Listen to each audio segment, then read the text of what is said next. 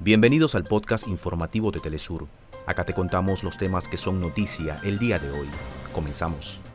En Brasil, durante los actos conmemorativos 29 edición del Grito de los Excluidos, movimientos sociales exigieron justicia a los crímenes cometidos por el expresidente Jair Bolsonaro. Se reportan más de 20 incendios forestales en la capital de Ecuador. Autoridades manejan la hipótesis de que los siniestros fueron provocados. Venezuela y China fortalecen sus relaciones de amistad y cooperación.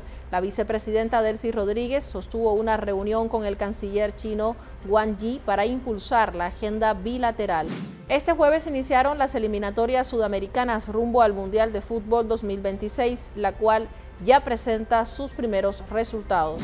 En Siria continúan desde el pasado 30 de agosto las jornadas de la edición 43 de la Feria Internacional de Flores, uno de los numerosos eventos socioculturales que resurgen en el país. Hasta acá nuestros titulares. Para más información recuerda que puedes ingresar a www.telesurtv.net.